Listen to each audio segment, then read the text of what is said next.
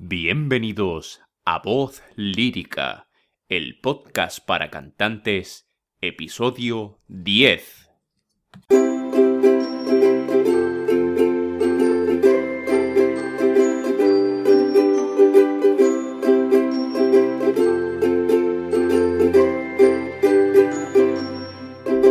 Muy buenas a todos y bienvenidos a Voz Lírica. Estamos un episodio más haciendo episodios de podcast. Yo soy Andrés Merino y hoy estamos con una persona muy especial. Va a ser la primera entrevista que hagamos eh, para el podcast, para el perfil de, de Voz Lírica y espero que os guste mucho. Este el, tener entrevistas, el traer personas aquí, es básicamente para intentar ayudaros, para intentar aportaros cosas que os pueden ayudar, que os pueden servir en vuestro desarrollo como artistas, como personas y como lo que queráis, incluso como perros a veces también. Eh, como veréis, este capítulo es un poco diferente a los demás. Eh, yo no lo tengo tan preparado, no es todo leyéndolo, es más bien bueno, eh, teniendo una conversación y, viendo a ver qué sale.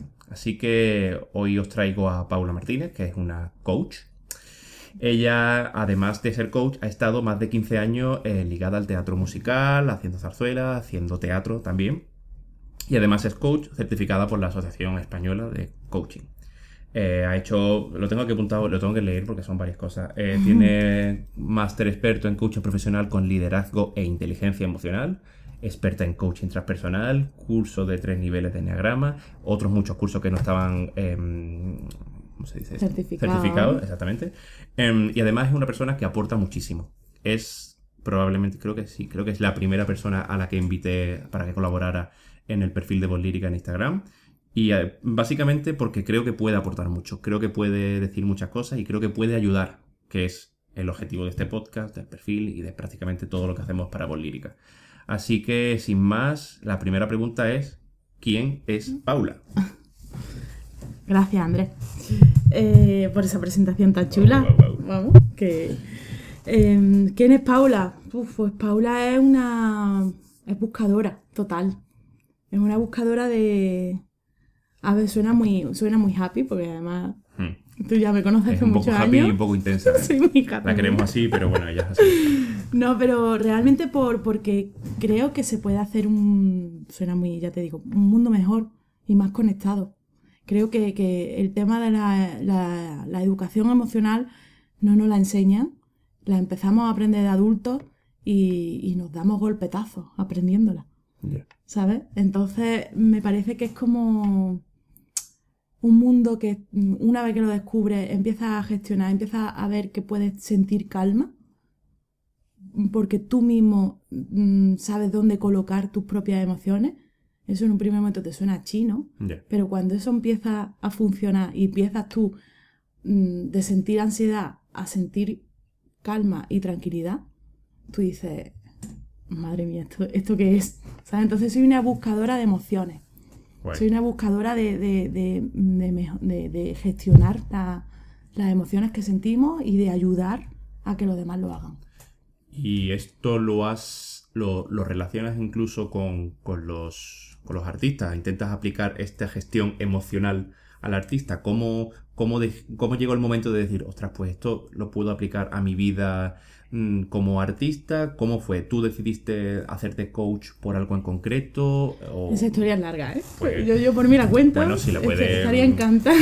dar ahí un cuatro pinceladas, pues a, ya está. A ver, pues eh, es verdad que, que, yo llevo mm, casi toda la vida en el tema, en el tema artístico. Sí ¿vale? Eh, desde los 15 años, ahora mismo tengo 38, pero llevo desde los 15 años vinculada de alguna forma. Es verdad que tuve un parón mm, para estudiar la carrera y, mm. y, situarme laboralmente y una vez que me situé volví otra vez. Eh, los primeros años fueron teatro y ya después empecé a... De repente me dio la cosita de querer cantar. Mm. Y entonces fue cuando aterrice en el mundo musical, después mundo zarzuela y después volví otra vez al mundo musical. Hago eso porque cuando volví de nuevo al mundo musical después de estar en Zarzuela, eh, de repente me estaba en Zarzuela y en dos compañías de musicales más. O sea, mm. yo estaba en tres compañías a la vez. En ese momento lo único que pasó es que, que tenía una crisis personal fuerte con mi trabajo. O sea, yo por la mañana y trabajo entre semana, trabajo en una empresa privada Y después, pues una vez que estaba en las tres compañías, me dedicaba a ensayar todo el día. Prácticamente, claro. O sea, yo vivía para trabajar, pero sobre todo vivía para ensayar, ¿sabes? Entonces, eh, ya no solo me, me bastaba con ensayar y estar en tres compañías, sino que me meto en el departamento de atrecho de dos de las, de las Mm. dos compañías de musicales. Con lo cual, el poco tiempo que me quedaba, me dedicaba ahí a polígonos, a, A buscar ropa, claro. a ropa, a mesas, sillas, telas, de todo. Claro, ¿qué pasa? Que ahí estaba en una crisis, ya después he sido consciente de lo que me estaba pasando ahí. Tenía una crisis personal enorme. ¿Por qué? Porque no me gustaba mi trabajo, no me gusta trabajar en una empresa privada, Mm. en oficina. Y, y claro, pues, pues- pues estaba, era, era una infeliz. Y como me llenaba mucho un escenario, y me sigue llenando mucho un escenario, pues ¿dónde me vuelco para no sentir que soy una infeliz y que mi vida está vacía? Pues a todo lo que puede y más. Ahí. A tres compañías a la vez, a, la, a, a la trecho y ahí. A no parar para que mi mente no tuviera ni un solo segundo que pudiera pensar lo infeliz que era. Y de ahí conduji- condujiste tu vida al coaching. Y de ahí, esto además lo he recordado hace poco, y, y además viniendo para acá sabiendo que tenía esta entrevista, he dicho, Mm. tengo que hablar de esto. Eh, yo no paraba de quejarme cada vez que me sacaban el tema de que mira, porque mira, yo soy una infeliz, porque mi vida no me gusta, porque hay que ver, porque mi trabajo, porque no sé, me bla, bla, bla, bla. Y una de las veces pues, estoy hablando con una amiga, y yo veo que mi amiga pone la cara como diciendo, "Uf, otra vez, otra vez está hablando de lo mismo. Ya. ¿sabes? Y yo vi esa cara, yo la vi. No, no se cortó, ¿sabes? Entonces yo vi esa cara y yo dije, y paré en seco la conversación, paré la conversación y dije, si ya lo sé, si ya lo sé que llevo más de ocho años quejándome y que no hago nada, Ya. si ya lo sé, si es que la primera que está harta de, de escucharse quejarse soy yo, pero no puedo salir de aquí, no sé cómo salir de aquí. Eso es. No sé cómo se En aquel momento era no puedo. Bueno, ya claro. En ese momento a lo mejor te faltaba mucho conocimiento, mucho autoconocimiento, que ya Claro. hemos hablado Entonces, en, muchas veces. en ese momento, esa conversación fue brutal, porque claro, yo soy consciente en ese momento que ese despertar nos llega a todos. De repente decir, ¿qué hago aquí? Y encima soy yo la que está provocando el no salir de aquí. ¿Cómo puedo? Y ahora llega la siguiente pregunta, que eso ya una vez que ya te metes, hay una escalera de cómo se toman decisiones. Y, y voy del no puedo al quiero salir de aquí. Y del quiero a Hacia- cómo se sale de aquí. Mm. Esa es la escalera. Entonces pasé del quiero al cómo. ¿Cómo puedo salir de aquí? Y entonces empecé a. Yo una semana era un zombie. Porque claro, yo, yo iba a trabajar, iba a los ensayos, pero mi mente estaba en, Dios mío, ¿cómo puedo salir de aquí? ¿Cómo puedo salir de aquí? Y empecé a preguntarme.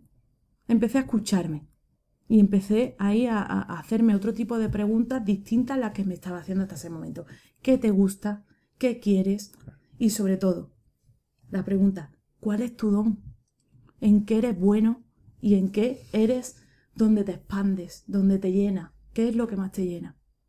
Esa fue la siguiente pregunta que me llevó al coaching. Este tipo de cosas son por las cuales te he traído aquí, porque creo que es muy importante que una persona eh, acepte que hay momentos en la vida en las que no las cosas no son como, como te muestran en las películas, como sale en la serie, no, no, la vida muchas veces te das cuenta que estás metido en una bola, mm, voy a hablar mal porque yo hablo mal, en una bola de mierda en la que ya no sabes qué hacer, estás girando y, y- y tu vida sigue adelante y no sabes cómo salir de eso, y hay muchas veces que hay que parar y decir, bueno, mm, esto que estoy haciendo ¿por qué lo estoy haciendo? Y realmente es lo que yo quiero en mi vida. Eso y es genial que cuentes eso porque mm, eso hizo en ti un cambio, intuyo que es radical. Radical, porque además lo siguiente fue, yo me rodeo, o sea, mis mejores amigos están viviendo de, de ser artistas. Hmm. O sea, mis dos pilares de amigos están los dos en Madrid buscándose la vida como artistas. Entonces, yo estoy metida en un mundo de artistas, estoy metida. ¿Qué pasa? Que yo decía, bueno, lo más fácil es ser artista. Total, Claro. tengo a mis amigos, me muevo entre eh, compañías, pues dejo el trabajo y soy artista. No, no, porque cuando yo me hice la pregunta de cuál es mi don, sí, me gusta, me gusta ser artista, me, se gusta, sí, bueno, sí, está mal que lo diga, pero no, Bueno, me refiero, Eso lo he dicho yo, que me, me refiero a que no, no, no es eso que se me dé bien, sino que, que sí, que me gusta un escenario y que, y que me sé mover en un escenario y oye, pero mm, mm, yo no sentía lo que yo veo a personas como tú o a personas como mis amigos encima en escenario, que os cambia la cara, que es que brilláis, Es una cosa brutal. Y cuando la gente aplaude es como decir, es que se lo tienen merecido a lo máximo. Si es que míralo, se expanden ahí, ahí arriba. Sí, bueno, simplemente que tú no lo ve, tú no sentías eso en ti. Yo no sentía eso. Yo me lo pasaba Pero yo bien. doy fe porque yo estaba, yo he compartido escenario con ella, yo doy fe que cuando aplaudían le aplaudían muchísimo y el teatro se caía también cuando ella estaba, actuaba. Hay que, hay que dejarlo claro. Me voy a quitar esto porque esto ya escucha suficiente. Continúa, perdona. Eh, no, no. Entonces empecé a decir, no, no, no, es que a mí no, sí, me, me gusta, pero no me hace feliz, no me llena. Y yo empecé a, a- a decir, es que a mí lo- las emociones me flipan. Pero claro, estaba años luz a donde yo me movía. Ya. Yo me movía en el mundo artístico y en el mundo empresarial. Las emociones están, como tú también dices, mm, palabrota, a tomar por culo de todo eso. Sí. Yo digo, Dios mío, es que es lo que más me gusta, pero es que no tiene nada que ver. Y dije, bueno, ¿y por qué no? ¿Y por qué no empiezo a a andar en el mundo emocional y a ver qué pasa? No pierdo nada. Y ahora mi pregunta es, eh, ahora me- metiéndome en tu Instagram, así un momento rápido, me he metido, y pone que eres eh, coach emocional, ¿puede ser? O- Sí. ¿En qué consiste eso? ¿En qué consiste un proceso de coaching emocional? Sobre todo, si puedes, oriéntalo un poco a, a artistas. Sí, que es porque que- además en es el campo, claro, porque claro, ya siguiendo con lo que estoy contando, eh, auné, dije, ¿dónde puedo utilizar las emociones? Digo, pues blanco y en botella. Si para mí estaba tomar por culo, pues voy a ser la que haga un poco de vínculo. Claro. Voy a abrir, supongo que habrá más, pero bueno, voy, voy a abrir ese camino por lo menos aquí en Sevilla, ¿sabes? Y voy a empezar a unir las emociones con el artisteo. ¿Qué pasa? ¿Qué, ¿Cómo se une? Pues porque yo misma me di cuenta que muchas veces preparamos, yo hablo del mundo actriz porque es donde Mm. más me he movido, pero bueno, eh, en el mundo actriz tenemos que expresar unas emociones y las creamos desde el personaje. Pero claro, muchas veces esas emociones creadas desde el personaje están vacías. O, o no, o, o la persona no, no sabe cómo expresar esa emoción. ¿Por qué? Porque como persona ni la ubica, ni sabe No hay una correcta gestión de esa emoción como persona. O sea, si no hay una correcta gestión de eso, ¿cómo lo va a hacer? ¿Cómo lo va a hacer como, entonces, actor? ¿Qué es la gestión emocional en artista? Pues primero, gestiónate tus emociones, coloca tus emociones, conoce tus emociones, que en realidad todo eso después es. Se te abre todo un campo a la hora de la interpretación que ahora mismo ni lo conoces. Eso es técnico, hablando técnicamente. Pero después los artistas tienen muchísimos bloqueos. Tienen ¿Inseguridades? tiene la inseguridad. De hecho, casi todos los procesos de coaching que ahora mismo estoy teniendo, todo es por tema de inseguridad. Y tema de quién soy, qué estoy vendiendo. Sí, yo me subo a un escenario, pero a cantar, a crear, a componer. Pero, eh, ¿quién soy?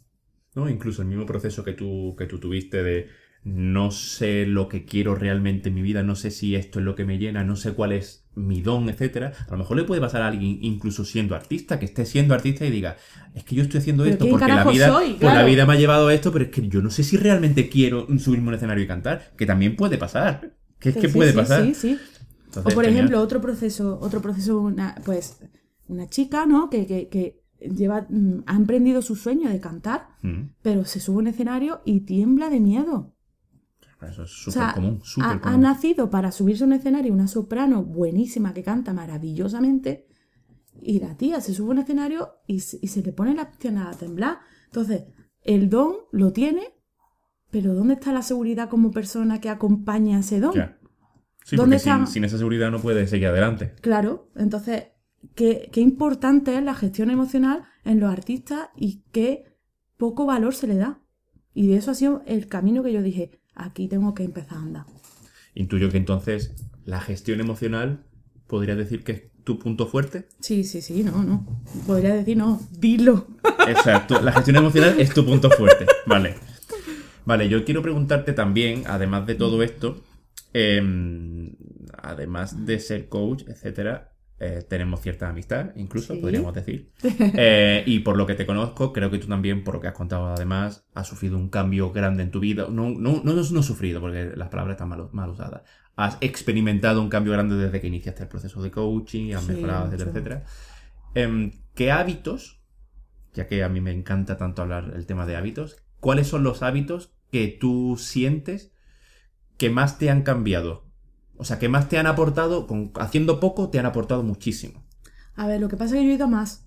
Porque claro, yo entiendo que una persona que no nunca gestiona emociones, yo le digo ahora de meditar y le suena chino. Ya. Entonces, yo he ido por... Incluso aunque sepa meditar, hay que tener muchas ganas. Yo ahora ya eso lo tengo totalmente mecanizado. Y ya mis huecos me los busco, 10 minutitos, 20, 30, de lo, depende del día, y lo hago. Pero claro, yo entiendo una persona que nunca ha empezado a andar este camino. Pues yo, por ejemplo, al principio, mm, es una tontería, pero yo cuando me bloqueaba me iba al parque. Mm. Yo, por ejemplo, me iba al parque. Y ahí no tenía perro, ahora tengo perro, que tengo la excusa para ir. Claro. Pero eh, eh, en- hace unos cuantos años mm, era como que necesitaba, lo hacía de forma inconsciente, pero necesitaba aire y me iba a andar como una posesa al parque. Sí, no, te, entiendo porque a mí me pasa igual, ¿eh? Yo necesito irme a andar, cuando necesito pensar mucho o necesito un rato de descanso, es irme a andar y mientras voy andando o, o pienso yo, me pongo podcast o lo que sea, Eso pero... Pero, me eso después me dado cuenta que, era una, que es un hábito y una práctica muy sana. Porque con eso lo que estás haciendo es que te estás dedicando un rato. Y eso es fundamental en la inteligencia emocional y en la Guay. gestión emocional. Dedicarte un rato a ti mismo, parar, parar y tú solo, irte. Sí, además que muchas veces pues, lo que hemos dicho es que vivimos como en, en modo automático y es verdad que sobre todo los artistas más que ninguno necesitamos momentos de mirarnos hacia adentro, en ver qué está pasando, dónde queremos ir, qué queremos conseguir y eso no es tan común. Claro. O sea, la gente no se da cuenta de que eso es muy necesario. y Claro, no es, que común. siempre, no, tengo un rato, me voy, a pre- me voy a estudiar el texto, no, tengo otro rato, no, voy a escuchar a, este, a esta Mm. persona esta canción, no, voy a escuchar, voy- no. Y, espe- o sea, sobre todo, por ejemplo, mis amigos de Madrid, es que no tienen tiempo, porque además lo- los recorridos son tan, que no, es- que es imposible. Sin embargo, una vez que han empezado a meter ese hábito de pararse un momento, ya no solo por gestionar sus emociones, Mm. sino que la creatividad está muy relacionada con parar. O sea, ellos han empezado a tener ideas creativas y a empezar a darle vuelta un giro nuevo o a su vida o a su personaje o a su canción cuando han tenido un rato sola. Porque la creatividad ha saltado. Entonces, Súper importante eso que estás comentando. Para todos los mm, cantantes, actores, mm, actrices, etcétera, el que tú dices, para fomentar la creatividad es necesaria, es imprescindible. Y el tomarte un rato para parar, para poder eh, iniciar ese proceso creativo que te lleve a ser mejor actor, mejor Eso. cantante, mejor intérprete, mejor lo que sea, súper importante. Que ese, ese, ese- eso, me, eso me lo voy a apuntar para mí. ese de dedicarte un rato para ti para poder ser más creativo. Me gusta, me gusta. Yo quería preguntarte también, porque a mí me gustan mucho los libros, ya lo has visto, sí. eh, pero ¿cuál, si puedes recomendar algún libro para el tema de la gestión de emociones? A ver, hay una Biblia para eso. O sea, y yo creo que si no, te, si no, si no se lo han leído ya, que lo compren, por favor. Que es El Camino del Artista. Ah, o sea, correcto. por favor. Lo, lo voy a apuntar. Ese libro es la Biblia.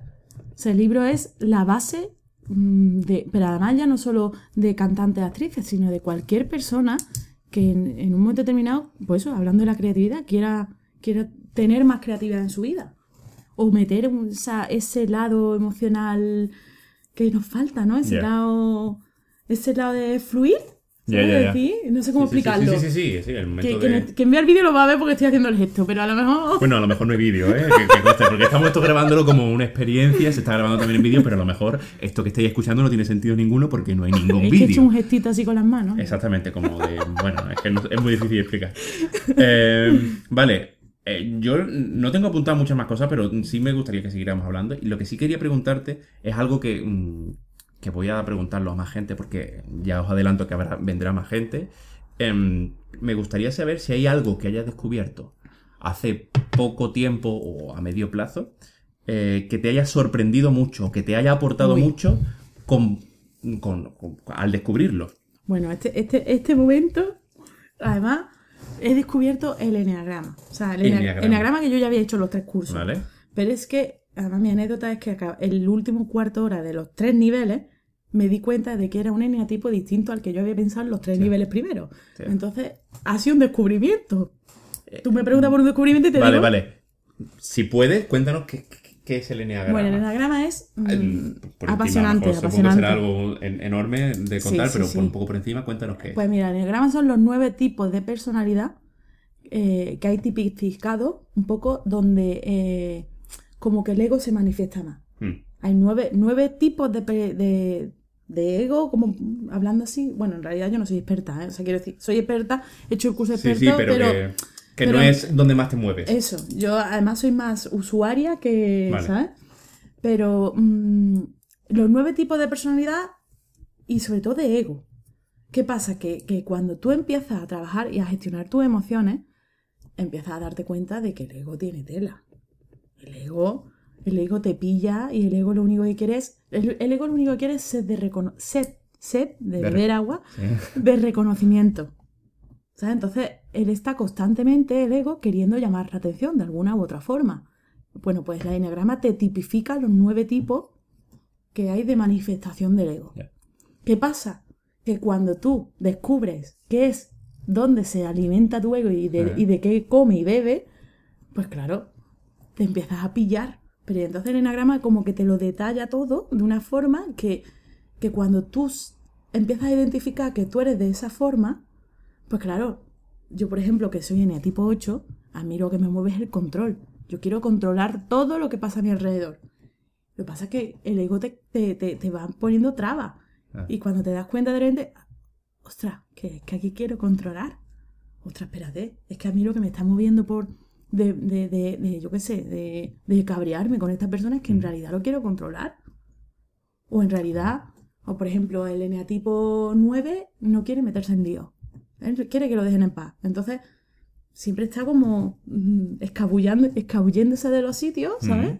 Entonces, esa es ahí como, no, mi ego es esto de que nadie se meta en...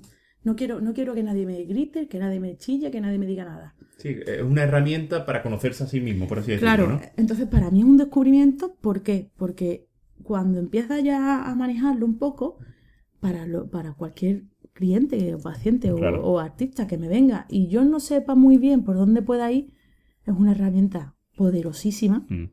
y además que se la recomiendo a todo el mundo. Muy guay, muy guay. Ahí es que- dejo la pincelada. Es que el tema, el tema del, del yo ya le- había leído bastante sobre eso, pero no lo conozco 100%. Entonces, que, que, me- que alguien que lo conozca un poco más, que incluso lo experimente como usuario, me cuente, para para mí es como abrirme la mente. Incluso creo que a mucha gente que escuche este mismo episodio eh, le pasará lo mismo. A lo mejor le ha, ha- ha escuchado llover, pero no sabe por dónde. Entonces, puede estar guay. Se me ocurre una pregunta que, que- que para mí es necesaria. Em, una persona, un artista, un cantante, lo que quiera, ¿cómo identifica que lo que necesita es un coach en su vida? Bueno, te hablo de mi propia experiencia con los clientes que he tenido. Hmm. Pues porque sienten que no avanzan solos. Sienten que ellos, o sea, mm, hay, bueno, aquí también depende de, de qué grado de bloqueo tengan. Porque a lo mejor es un bloqueo de hábitos, como, como bien trabajas tú, que es desbloqueando un hábito que no tienen, o, o, o sea, aplicando un hábito que no Mm. tienen, o desbloqueando algo que está por lo que sea que lo hacían y han dejado de hacerlo, analizar qué está pasando ahí mientras no sea patológico. O sea, esto con mucho respeto siempre, ¿sabes? Pero mientras no sea patológico, un coach es como que desbloquea, hablando así, eh, mm, circunstancias puntuales que te pasen, siempre y cuando, repito, no sea patológico. Qué guay. ¿Sabes? Es como cualquier bloqueo, pero no tiene por qué ser un bloqueo de que no puedo actuar. Tengo, tengo uno de los clientes es que no, que no puedo componer. Y es porque a lo mejor pues, ha tenido cualquier circunstancia en su vida externa a lo artístico Mm. que en el fondo le está afectando. Porque ha, mm, ha, mm, aminorado su autoestima. Por ejemplo. Ahora entenderéis por qué he pedido que venga Paula a colaborar y que sea la primera entrevistada, porque creo que eh, ahora hablo yo un poco como, como, cantante y como todo, em, como profesor de canto también, cuando una persona solamente se fija en la parte artística y deja de lado todo lo demás, puede llegar a producirse ese tipo de cosas, ese tipo de bloqueo.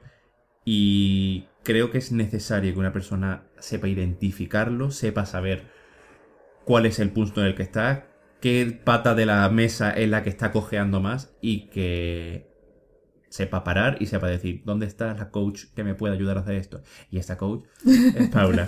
Em, yo quisiera darte las gracias, lo primero por haber sido la primera persona que ha venido a, venido a, a esta mi morada.